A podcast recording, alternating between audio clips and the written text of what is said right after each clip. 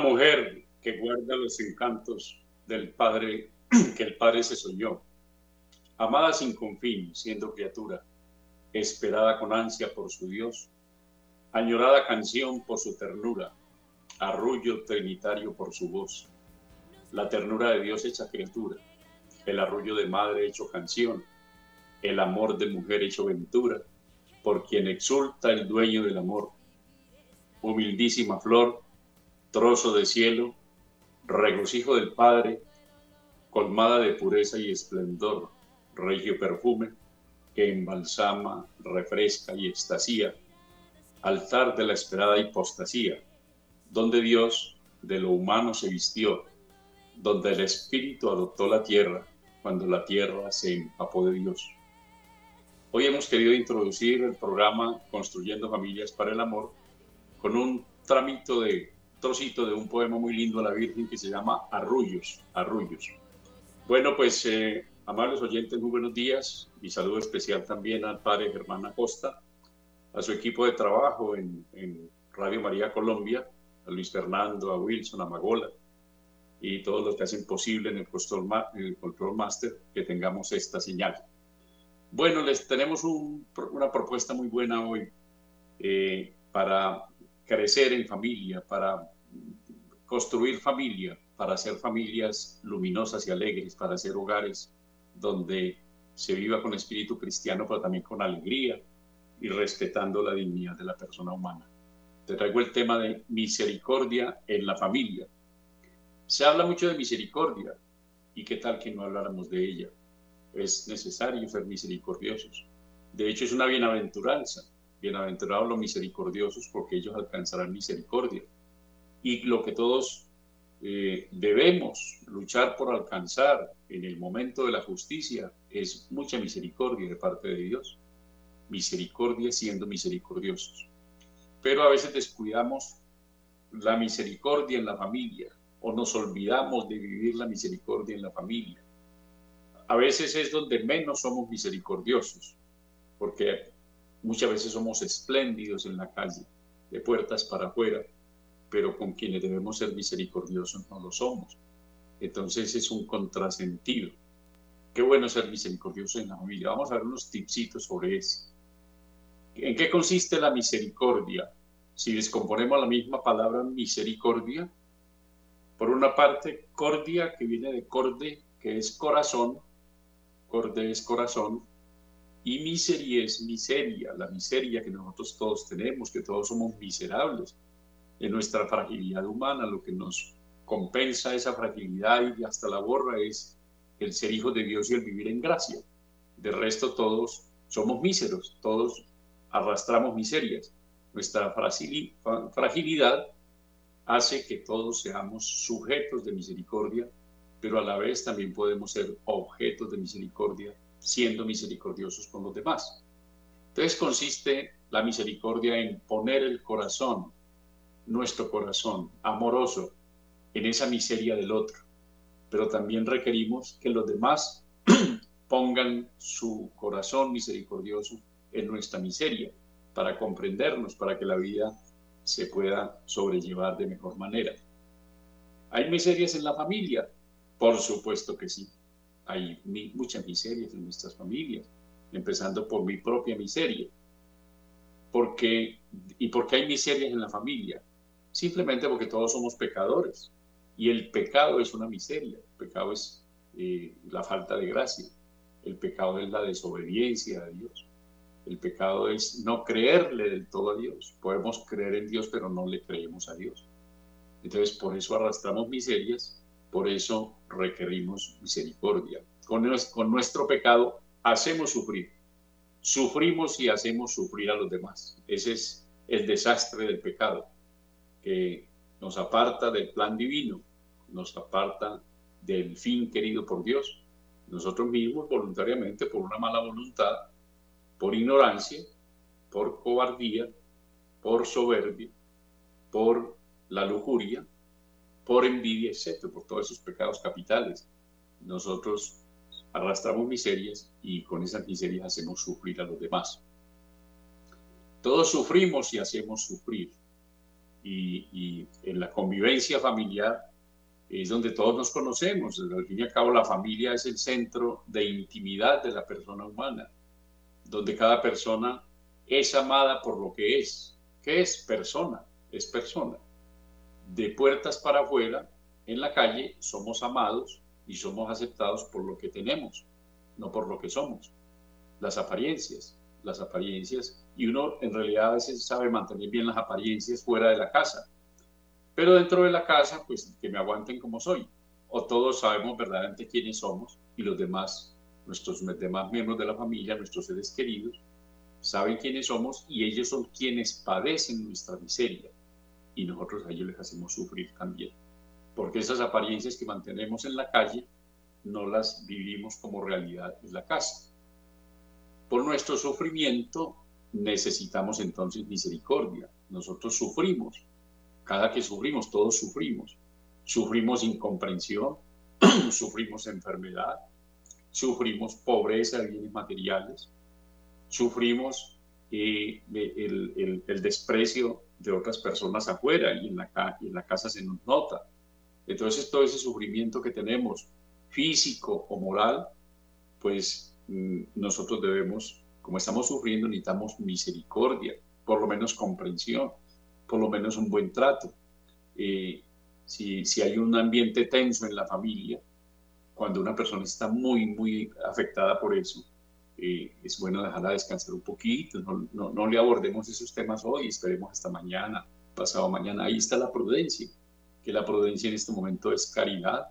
Cuando estamos sufriendo mucho y necesitamos comprensión, necesitamos paciencia, necesitamos tolerancia, necesitamos que todavía no nos corrijan o que todavía o que no nos griten o que no nos desprecien o que no nos humillen. En ese momento necesitamos misericordia.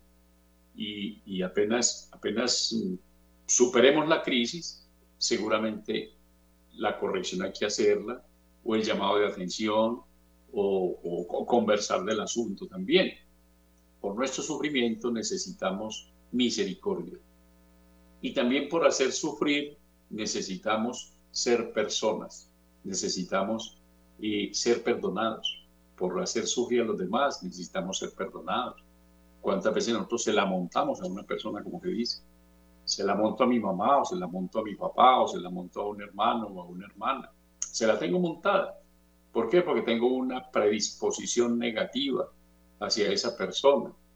Y puede ser con razón o sin razón, pero la única razón siempre es que falta el amor.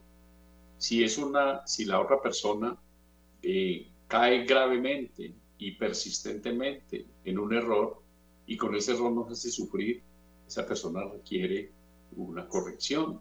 Esa persona necesita que le pongamos unas condiciones, que hay que ponerle esas condiciones pero hay que hacerlo siempre con respeto, con altura, respetando su dignidad, respetando su condición, ese, ese valor esencial de persona humana que es cualquier persona. Con mayor razón, el cariño, el respeto y la veneración a mis seres queridos, a esos que viven conmigo bajo un mismo techo y que seguramente hemos sido incoados en un mismo vientre de una madre, hemos sido engendrados por el mismo Padre y el Señor nos tiene dentro de esa organización que tiene toda la familia humana, los tiene organizados en una pequeña familia, en una familia doméstica, en una iglesia doméstica. Ahí nos tenemos que querer más, nos tenemos que ayudar más. Si estoy obligado a vivir las obras de misericordia con los extraños, con mayor razón con los de mi casa, debo vivir las obras de misericordia con ellos. Entonces, pues mirar, mirar cómo vivimos nosotros la misericordia en la familia. Eh, hay miseria de pan, miseria de pan, ese es el hambre, hay mucha hambre en el mundo, pero también a veces en las familias hay personas que tienen miseria de pan. ¿Por qué? Porque de pronto, es que ocurre, yo pues como, como consultor familiar en ese consultorio mío, veo muchas mezquindades, personas que dentro de la misma familia forman como estratos. Entonces hay personas que tienen un mercado especial gourmet para ellos y tienen un mercadito muy sencillo para los demás. O hay una persona a quien le, limitan el alimento, eso se da, eso se da. Entonces hay, hambre de pan, hay, personas que lo están pasando mal, hay personas muy bien alimentadas en una casa y otras personas alimentadas menos bien, menos bien. Eso hay que revisarlo. También hay miseria de vestido, a la miseria de vestido. Hay personas que se visten supremamente bien en la casa, digamos el que trabaja, los que trabajan, y los demás, pues los sobraditos, la ropita vieja, lo que sea, y a esos no nos interesa mucho que estén bien vestiditos, pero nosotros sí. Y a veces con el argumento de que yo soy quien trabajo y entonces tengo que estar muy bien presentado para la empresa, cosa que es así, pero no puede ser que yo me mantenga supremamente bien trajeado y que haya un hermano, una hermana, una persona en la familia que tiene un solo vestidito para todo el año o que tiene los zapaticos rotos y nosotros no se nos da nada. Necesitamos misericordia y necesitamos misericordia. Y, y además de la desnudez del vestido hay una desnudez de la honra. Ese es más grave. Desnudez de la honra. Nosotros no podemos estarle quitando la honra a nuestros seres queridos. Nosotros tenemos que honrar a nuestra familia. Incluso esas cosas oscuras, negras, feas, que son reales en nuestra familia, no las debe conocer nadie afuera, porque necesitamos mantener el vestido de la honra, no desnudar de la honra a nuestros seres queridos, no hablar mal de mi papá, ni de mi mamá, ni de, ningún miembro de la familia. La ropa sucia se lava en casa, se ha dicho siempre, eso es pura caridad, eso es pura caridad. Entonces, eh, hay que mirar eso, hay que revisar eso, esto es misericordia pura. Por eso les propuse un programa hoy que tenga que ver con eso, con la misericordia, la misericordia en la familia, enfermos del cuerpo. Hay muchas personas enfermas del cuerpo. La, enfermedad es una realidad humana. ¿Quién hay en alguna familia que alguien no esté enfermo? Siempre. Puede ser personas que están enfermas y que todavía se mueven y que hacen una vida aparentemente normal, pero están enfermas. Hay que comprender esas personas. Hay que sufrir con el que sufre, hay que ayudarle a esa persona a llevar su enfermedad, a padecer su dolor, no atormentarles las personas con ciertas enfermedades se vuelven más irritables y demás. También por misericordia es que el enfermo no, no se vuelva irritable por, por, por, por como un estilo de vida, como por una costumbre, por afianzarse en eso, por sentirse importante manipulando a los demás o haciendo sufrir a los demás, con una manipulación afectiva a través del dolor o aprovechando eso para sacar partido en algunas cosas para no comprometerse con los quehaceres de la casa, para sacar más, más, más, más dinero eh, en nombre de, su enfermedad. O sea, misericordia necesitamos. Pero también hay enfermos del espíritu, hay enfermos del espíritu. Entonces, eh, además de las enfermedades físicas, ya sabemos que un familiar tiene, por ejemplo, diabetes, que otro sufre de la presión, que otro pues tiene un problema renal, que el otro tiene problemas eh, cerebrales, etcétera, y que están llevando, sobrellevando esa enfermedad. Pero de pronto yo que estoy aliviado puedo estar enfermo del espíritu, juzgando a las personas. O, o, todos podemos estar enfermos del espíritu. Hay, hay familias donde hay mucha enfermedad espiritual. ¿Por qué? Porque no sabemos amar, porque criticamos, porque somos violentos, porque somos irritables, porque no nos hablamos unos con otros, porque no nos damos el saludo, porque no damos las gracias, porque no nos despedimos, porque nos llamamos al otro a preguntarle cómo vas, cómo estás, cómo sigues. Entonces hay una heladora indiferencia. Eso es falta de misericordia. Mire todo lo que hay para hacer. Estamos hablando de la enfermedad. Entonces hay enfermedad física y hay una enfermedad espiritual que se vuelve una enfermedad moral también y esa carcome el alma.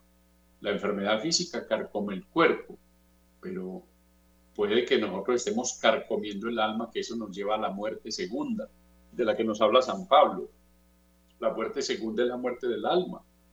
La muerte primera es cuando se nos acaba el hálito de vida física, cuando morimos en ese momento de la muerte. Esa es la muerte primera, ya, ya nuestro cuerpo murió. Pero viene la muerte segunda que es inmediatamente, si nosotros no hemos estado preparados para la vida eterna. Entonces tendremos de pronto una muerte eterna, es la muerte segunda. Es, hay, que, hay que estar alertas con eso. Y esto se vive viviendo la misericordia en la familia. Si no somos misericordiosos allí, pues nosotros podemos vestir muy bonito y trabajar muy bien y ganar mucho dinero y ser muy importantes, pero la misericordia, hay que vivir la misericordia. Y prisioneros materiales, hay prisioneros materiales, hay personas que han perdido su libertad física y están encerrados en una cárcel. Hay que ser misericordiosos con ellos. Si no podemos visitarlos, por lo menos enviarles algo, también rezar por ellos. Hay que preocuparnos por los prisioneros. Pero ¿cuántos hay prisioneros de los vicios? Esto sí que hay en las familias. Prisioneros de los vicios. El uno que es prisionero de la marihuana, otro del bazuco, otro de la cocaína, otro de las, del, del LSD y todas esas anfetaminas. Otros son prisioneros del alcoholismo. Otros prisioneros de la sexualidad desenfrenada, de una sexualidad sin manejo o de la injusticia, o prisioneros de la lujuria, o prisioneros de la avaricia, personas que por, por, por dos centavos o por un dólar son capaces de aborrecer al hermano y no volverle a hablar, o pelear con el hermano, cuántas diferencias en las familias por una herencia. Y entonces están prisioneros de los vicios. ¿Cuál es mi vicio? El vicio de tener dinero, el vicio de ahorrar, el vicio de atesorar, no sé para qué, para que ese saldo se vea grande y, a, costa de no hacer obras de caridad, a costa de no ser misericordiosos. Cuando el dinero es un medio, el dinero es un medio y no es un fin. Entonces, mientras más medios tengamos, más posibilidades tenemos de ser misericordiosos. ¿Cuánta misericordia puede ser una persona adinerada, una persona que sin ser adinerada mantiene una solvencia, una solvencia que le permite, le permite ser misericordiosos con sus mismos familiares.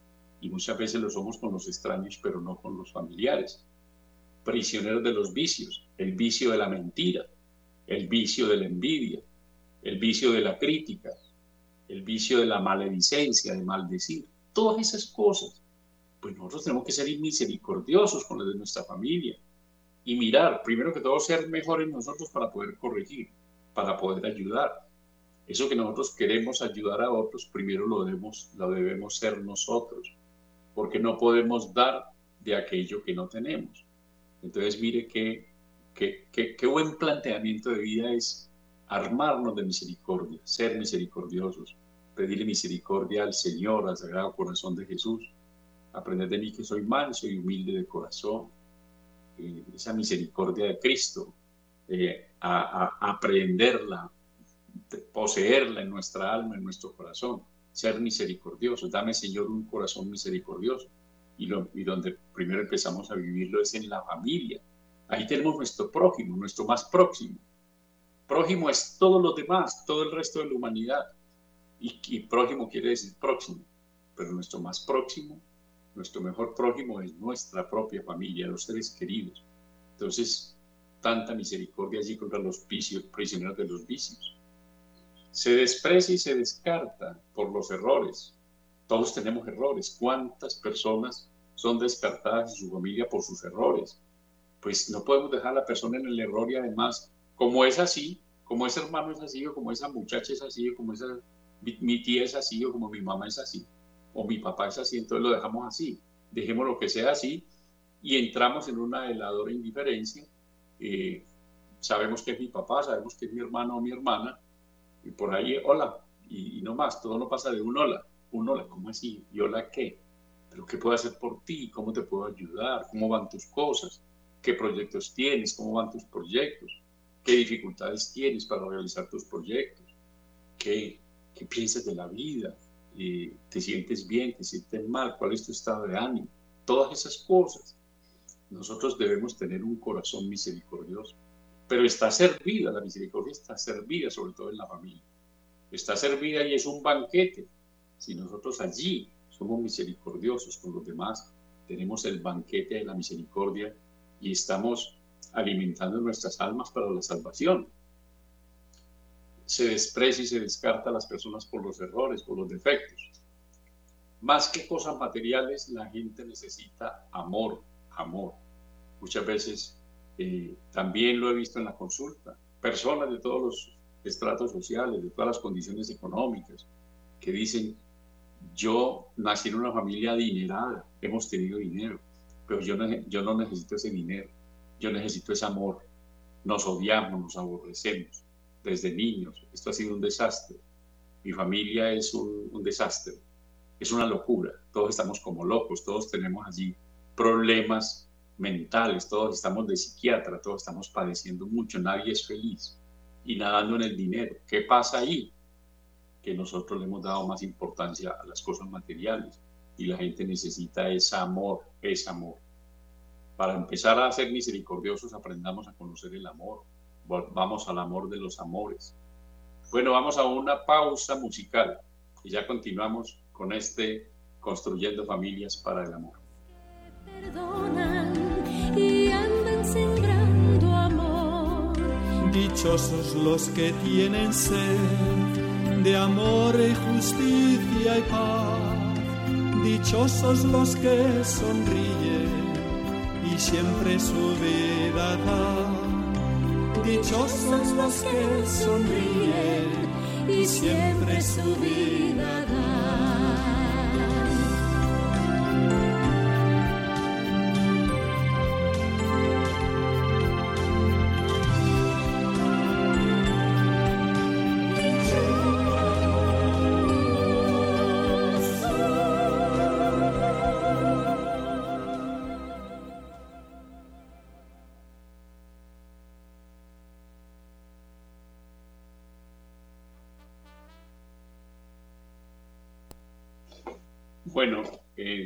continuamos. Eh, habíamos hablado de la pausa musical, pero parece que el estudio no, no la tenía lista.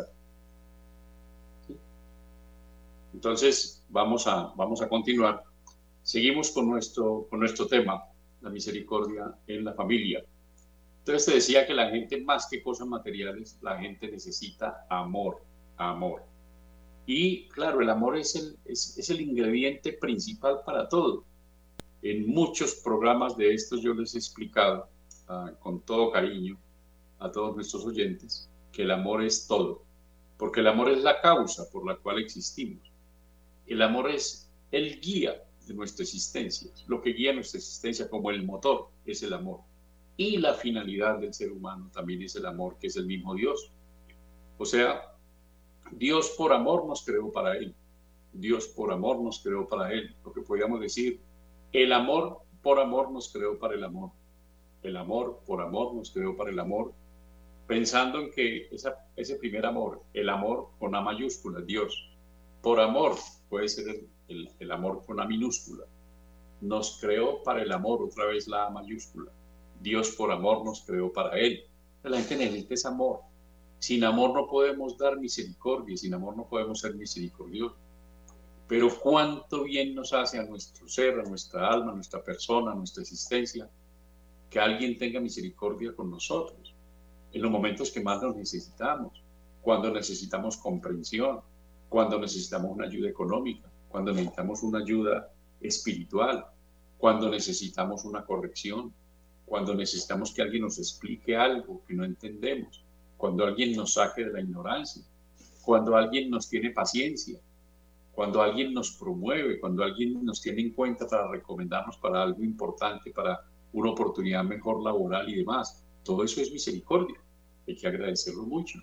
Y si a nosotros nos satisface y nos hace tanto bien la misericordia de los demás, ¿cómo no ser nosotros misericordiosos con los demás? Esto es una maravilla, ser misericordiosos, porque nuestro Padre Celestial es misericordioso. La comprensión, la comprensión ese es un gran acto de misericordia. ¿Cómo nos cerramos a veces a la comprensión? No queremos comprender a los demás porque no los queremos escuchar. La misericordia muchas veces empieza por escuchar, por saber escuchar, por querer escuchar, por estar dispuestos a la escucha.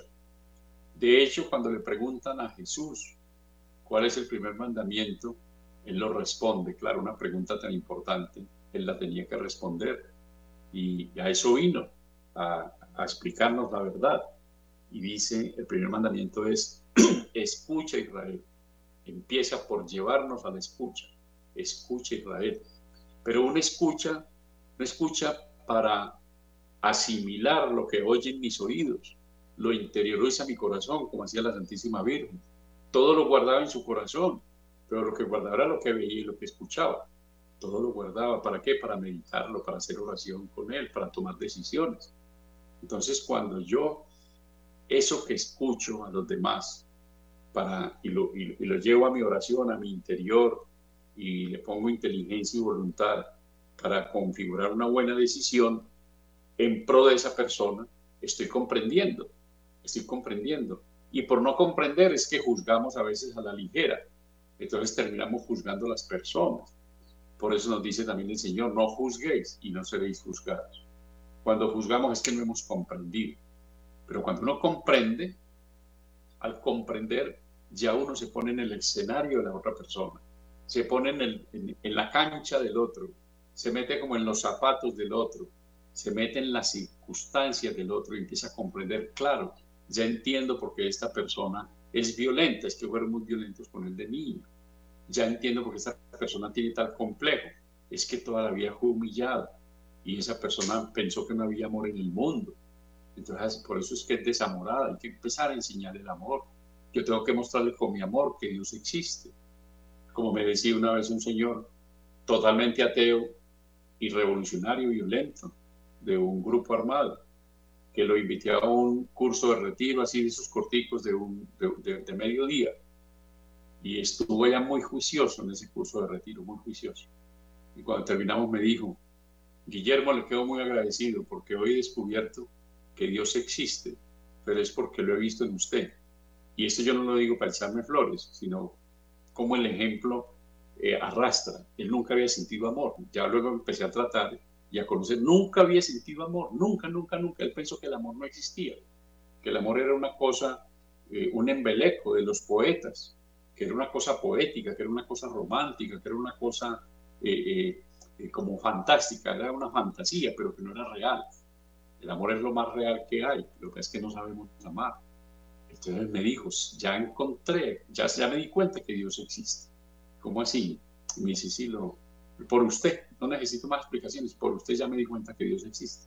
Hoy en día es un gran hombre que sigue al Señor y que pues eh, empezó a, a, a, depurar todas esas ideas manzanas que tenía y que el maligno aprovechaba ese terreno para sembrar en él la discordia, el odio, la lucha de clases malentendida y un, un, odio, un odio a los demás y en el fondo había un odio a sí mismo, una vida que era un total hastío, porque el ser humano lo que necesita es amor.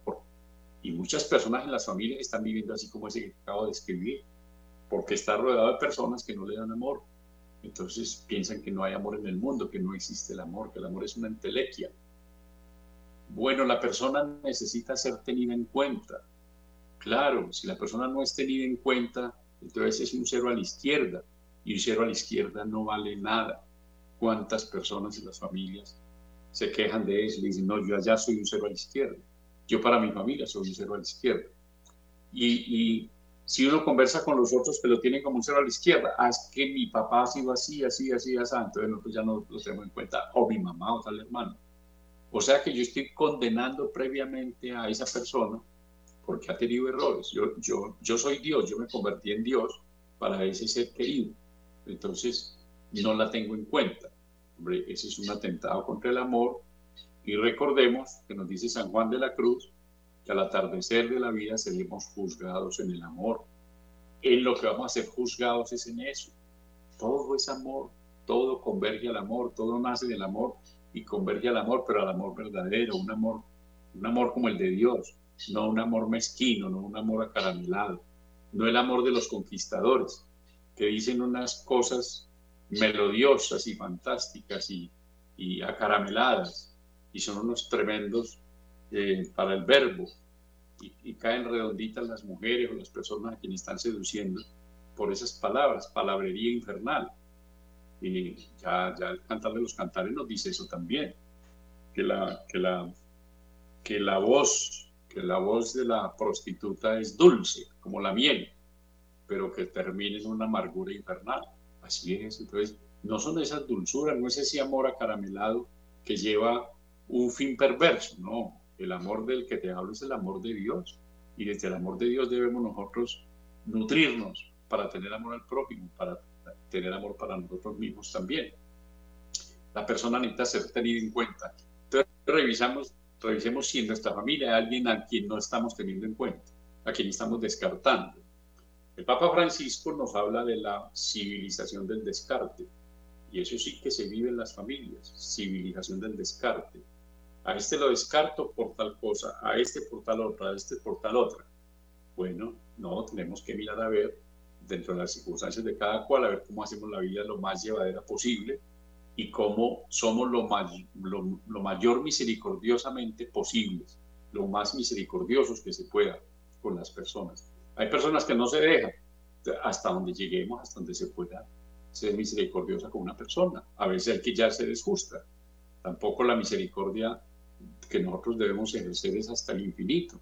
Entre una persona en nombre de la misericordia nos vuelve ropa de trabajo a todos a base de injusticias y entonces nos puede pegar a todos y nos irrespeta a todos y todo. Y se pone la casa de Ruana y se pone la vida de Ruana y lo tenemos que seguir aguantando en nombre de la misericordia, tampoco. Que así es como confunden a veces la misericordia de Dios. Se está confundiendo mucho la misericordia de Dios, que es infinita, con que es tonto, con que Dios es tonto y no es justo. Entonces podemos abusar de Dios y podemos hacer y deshacer en la vida, podemos vivir como nos da la gana, libre pensadores y libre actuadores, y simplemente cuando nos muramos, Él es misericordioso. Y entonces aquí, papá, aquí llegué. Y Él dice, ah, sí, hijo, sigue, sigue a la casa de mi padre, bienvenido, bendito de mi padre. Después de que le desobedecí toda la vida y maltraté a todo el mundo. No, es infinitamente misericordioso, pero es infinitamente justo. Y, y la justicia es misericordia. A veces uno necesita ser justo con alguien para poder aplicar la misericordia, porque una persona determinado momento lo que necesite misericordia es justicia con él, hacerle caer en cuenta las cosas, ponerlo a que se gane las cosas. Entonces, ser tratada con respeto y veneración cada persona. En la familia debemos ser tratados con respeto y con veneración. Primero, con veneración, porque somos hijos de Dios, porque llevamos la esencia divina. Todo ser humano lleva el soplo divino en su ser. Entonces, si debemos veneración a todos los extraños del mundo, con mayor razón a nuestros seres queridos, la gente que vive con nosotros en una familia.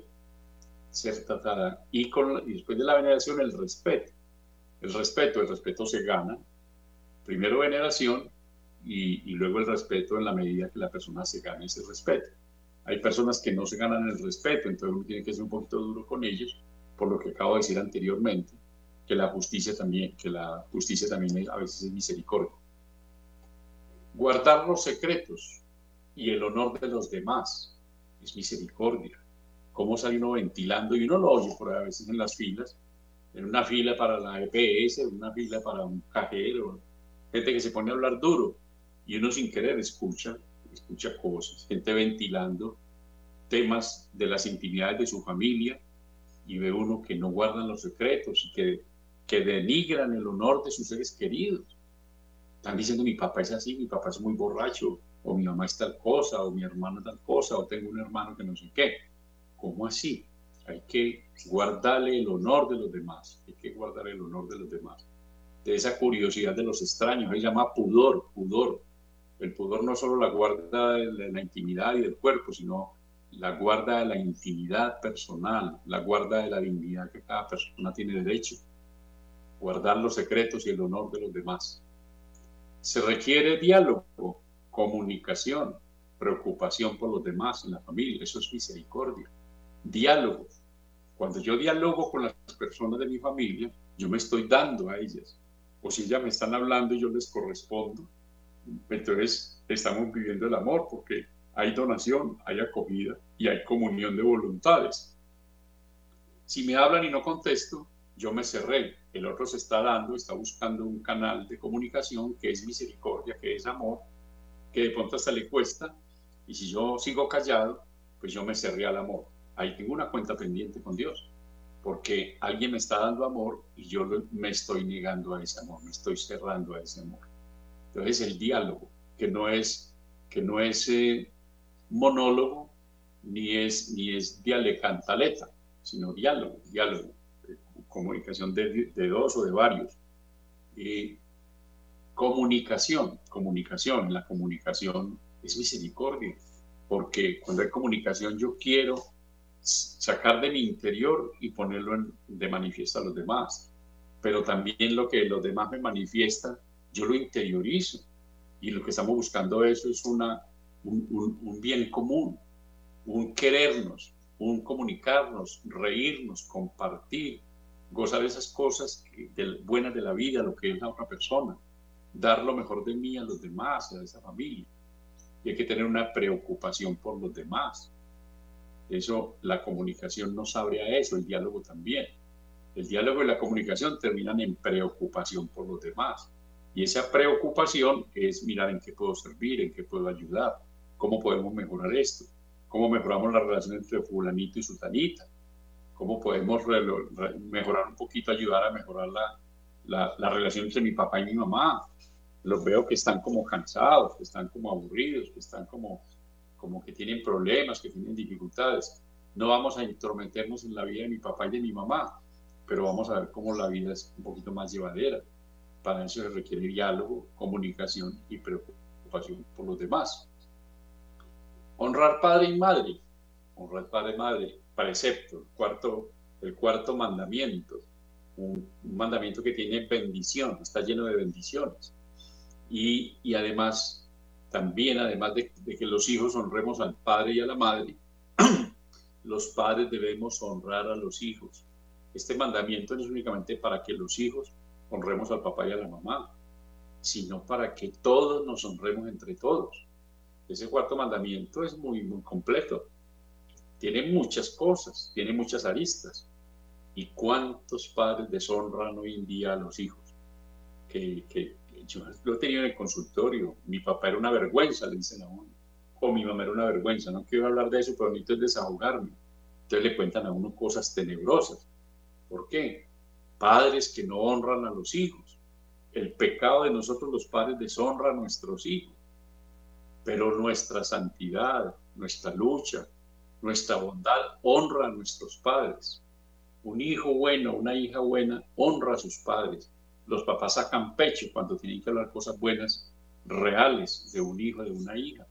Y a eso es que estamos llamados, a honrar a padre y madre, pero también los padres debemos honrar a los hijos y los abuelos a los nietos y los nietos a los abuelos y a los bisabuelos. Todos nos debemos honrar. Una familia honrada cuando decimos una familia honrada, es una familia aquilatada en valores, que lucha, no es que sean santos, porque santos en la tierra no hay. Hay pecadores que luchamos por la santidad. En esas estamos. Tú que eres oyente de esta radio, estás luchando por la santidad. Por eso te arrimas a esta fuente con tu oído. Si lo sigues por internet y ves la imagen, también con tus, con tus ojos, con todo tu ser. Ves con agrado este programa y todos los programas de Radio María. ¿Por qué? Porque quieres, quieres caminar en el bien, quieres caminar hacia la santidad sin que todavía seas santo. Los santos los canoniza la iglesia después de que ya hemos muerto, si morimos en olor de, de santidad y si se cumplen los parámetros. Pero no le hace que no estemos en los altares ni tengamos nichos por allá, sino que lleguemos allá, que lleguemos a la casa del Padre una cosa pido al Señor, habitar en su casa por años sin término. Eso es lo que hay que pedir.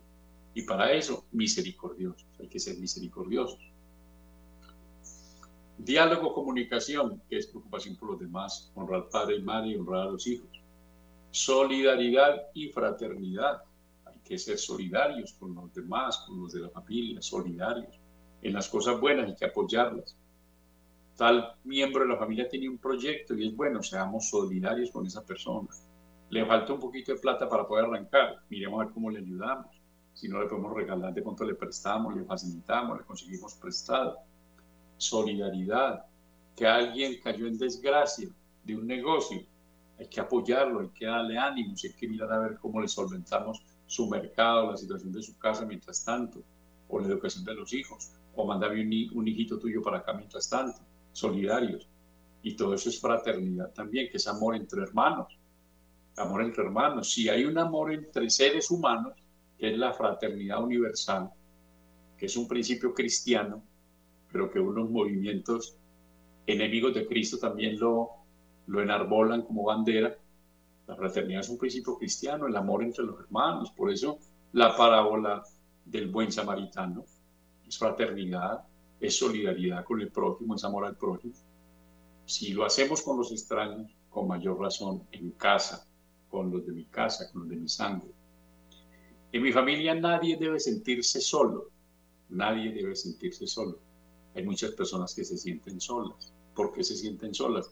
Pues porque los demás no les hablan, porque los demás se encierran cada uno en su nicho, en su cuarto, en su alcoba, no hablan con nadie. De pronto salen por allá a la mesa o a la nevera a ver qué hay por ahí. No, hay que tener en las casas esa, la buena costumbre, hay que volverla a implementar, de comer juntos, siquiera una vez a la semana, así sea juntos el almuerzo del domingo, o el desayuno del sábado, o la merienda del sábado, o algún día, buscar siquiera un día a la semana en que podamos comer juntos, estar juntos, conversando, no solo comiendo ahí y mirando el celular, que es estar juntos pero no ser juntos, o sea, una cosa es estar y otra cosa es ser. No es lo mismo ser que estar. Entonces, qué bueno ser hermanos. No solo estar sentados como hermanos, sino ser hermanos. Ser y sentirnos y vivirlo, disfrutarlo. Solidaridad y fraternidad. Nadie debe sentirse solo. La gente debe sentir que tiene una familia, incluso en los momentos de mucha adversidad, de mucha tribulación en la vida. La gente saca fuerzas de su familia. Si tiene una familia solidaria, una familia fraterna, una familia amorosa, una familia inteligente, de buena voluntad, que amen de verdad. La gente supera sus situaciones desde la familia, construyendo familias para el amor. Esto es lo que estamos haciendo. Nadie debe sentirse menos que los otros. Hay personas acomplejadas que se sienten menos que los otros. Eh, una cosa muy, muy recurrente en mi consultorio.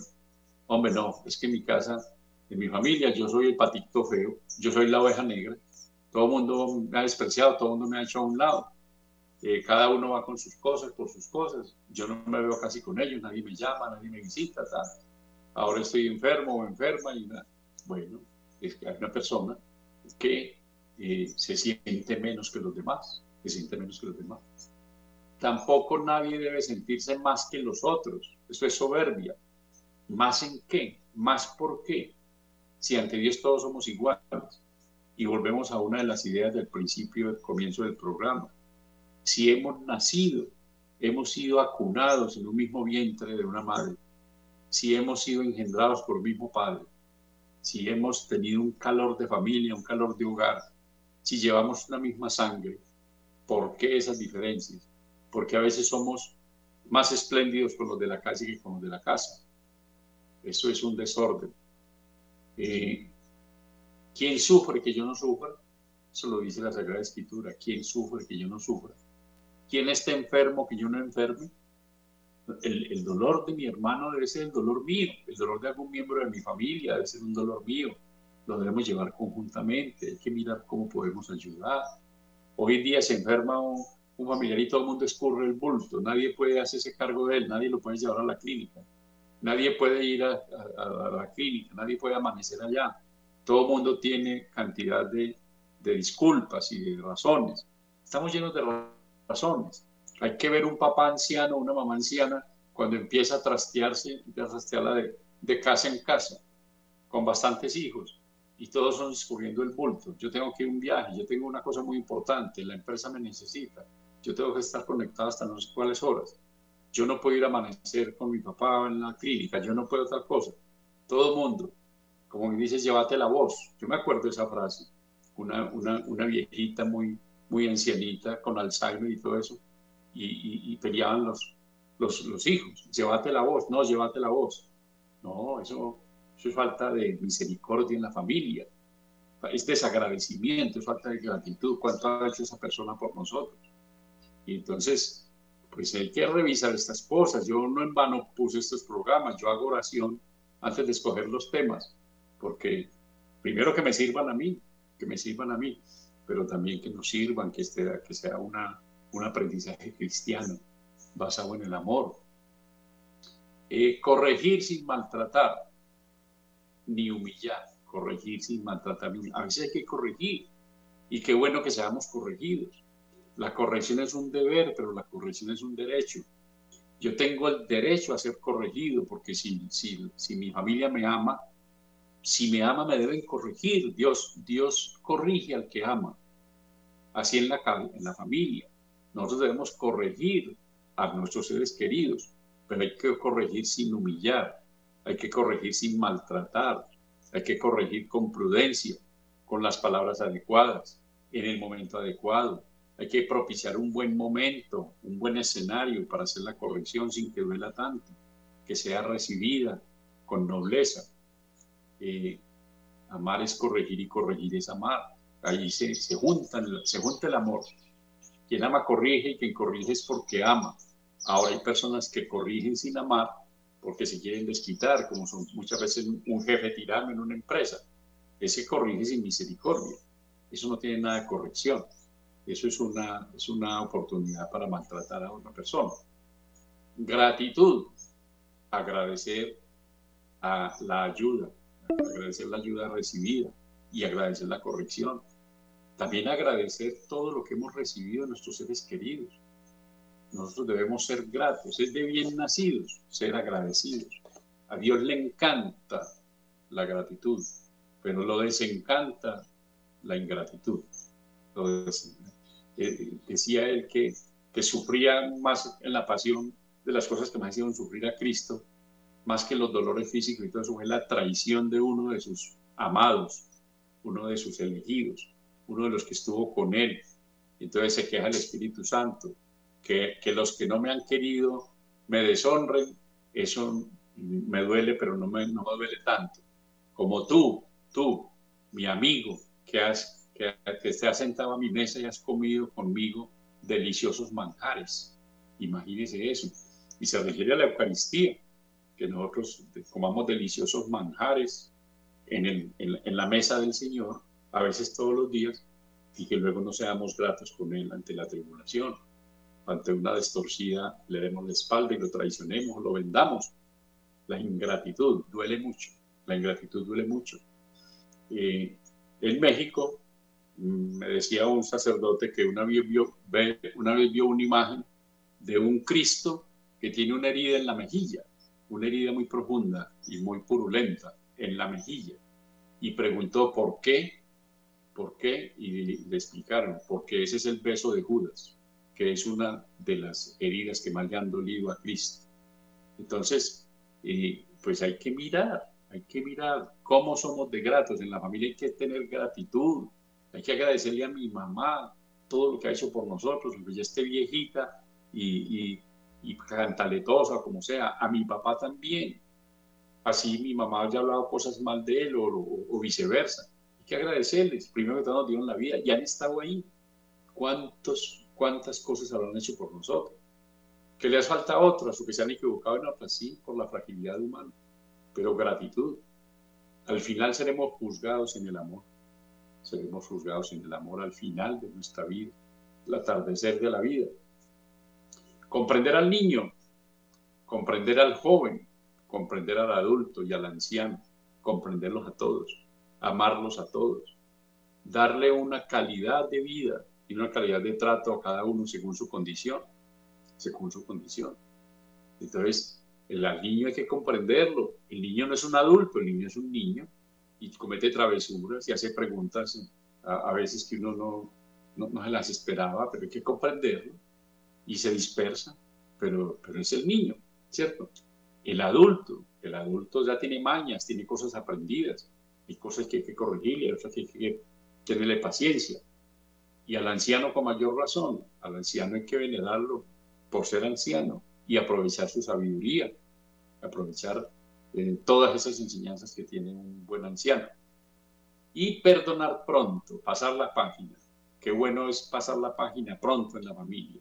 A veces nos quedamos dándole muchas vueltas a las cosas y resentidos, y así comulgamos, así comulgamos, años enteros con un resentimiento con un familiar y comulgamos así, y él también comulga, y no hemos, no hemos pasado la página, no hemos, no hemos ido a un perdón, a verdaderamente vaciar mi corazón de misericordia en el otro y recibir misericordia del otro.